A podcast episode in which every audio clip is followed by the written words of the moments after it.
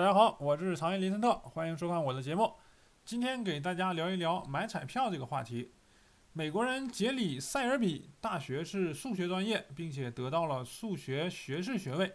年轻时无意间看到一个彩票宣传册，于是决定利用自己的数学知识正面硬刚彩票。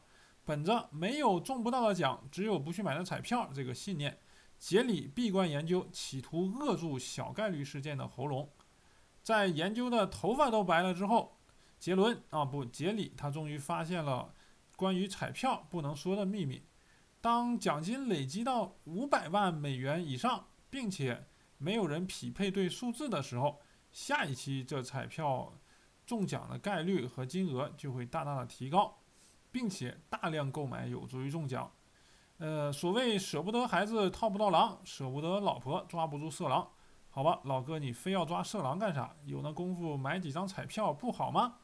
杰里首次尝试就买了价值两万多人民币的彩票，在这里我不得不感叹一下，老哥你头真铁，这么做嫂子知道吗？啊，嫂子，结果不出所料，杰里赢得了四万多元钱，果然付出都是有回报的。这下杰里大哥顿悟了，开始了他的彩票战争。好吧，那么如果每一次投入赚的钱都是呃双倍返还的话，那想必世界将永远和平，没有战争，只有爱。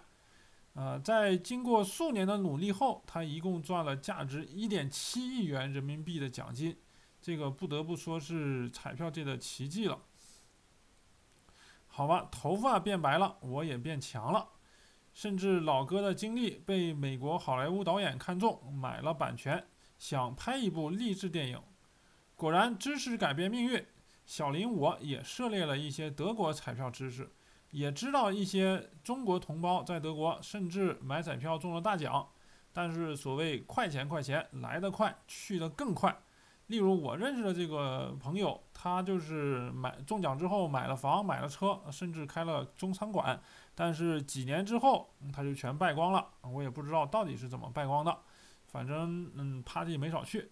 呃，穷的只剩下一个房子了，每每个月去领救济金来活，真是可悲。